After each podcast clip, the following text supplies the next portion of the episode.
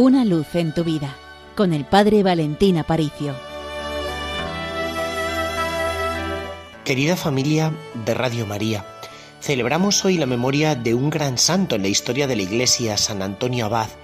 Si probablemente os pregunto por qué conocéis a este santo, os saltarán a la mente pues imágenes un tanto simpáticas. Es el patrón de las mascotas, los niños llevan pues cualquier cosita que tienen en casa, un perro, un gato, para ser bendecido en la iglesia y siempre se asocia pues con esta actividad humana tan curiosa, tan particular y que nos llena de tanta ternura, cuidar un animalito. Sin embargo, San Antonio Abad en la historia de la Iglesia marcó un antes y un después. Él vivió en Alejandría, en Egipto, pero en una época bastante curiosa, porque hasta el momento de la vida de San Antonio Abad, los cristianos habían sido perseguidos cruentamente por los, romanos, hasta tal punto que bautizarse significaba jugarse la vida. Los cristianos eran condenados a muerte, eran vejados, eran continuamente bulinizados. De tal forma que ser cristiano prácticamente equivalía a ser santo, sí, efectivamente, esos santos que todos rezamos y veneramos y que están en las paredes de las iglesias. ¿Por qué? Porque demostrabas tu amor a Jesucristo con todo el corazón, con toda tu alma y con todo tu ser, porque realmente dabas la vida por Él, físicamente.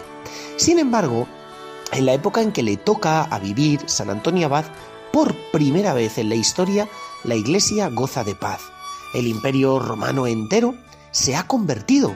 Ya son cristianos. Los emperadores, los que antes perseguían a, la iglesia, ahora resulta que van a misa, que se han convertido, toda la familia imperial romana es cristiana, la gente en el ejército se edifican iglesias prácticamente en cada calle, de tal manera que San Antonio comienza a ver cómo los cristianos rebajan su nivel de exigencia en la fe. O dicho con otras palabras, comienzan a vivir una religión de rutina, una religión de esto que tú te dejas llevar simplemente sin mayores pretensiones. Y él, iluminado por el Espíritu Santo, quiere ser un ejemplo para vivir con radicalidad el mensaje cristiano. ¿Cómo lo logra? Fundando el monaquismo.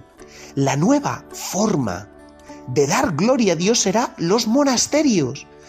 Crear unidades, familias enteras de monjes que se apartan y se van al desierto para recordar al resto de cristianos, al resto de la iglesia, que incluso en mitad de las condiciones más ordinarias de la vida cotidiana y pacíficas, todavía es posible el heroísmo.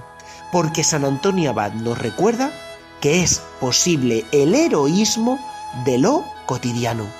Y te lo estoy diciendo a ti, estudiante que me estás oyendo, joven que vas en el coche, en el autobús porque vas o vienes de la universidad.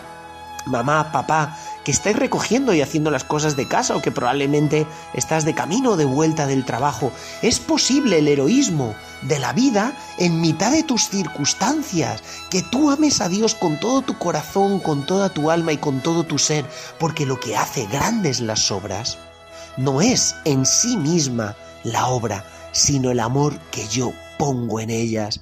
Por eso San Antonio Abad por primera vez recordó a la iglesia que aunque ya no iba a haber sangre de mártires por sus calles, todavía se podía vivir entregando la vida.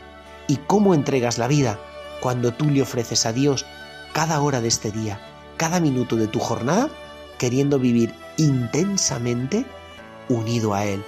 Porque Dios es capaz de hacer grande lo que nosotros vemos que es chiquitito. Por eso confía. De parte del Seminario Mayor de Toledo te mandamos una bendición enorme y recuerda, con los pies en la tierra pero con el corazón en el cielo.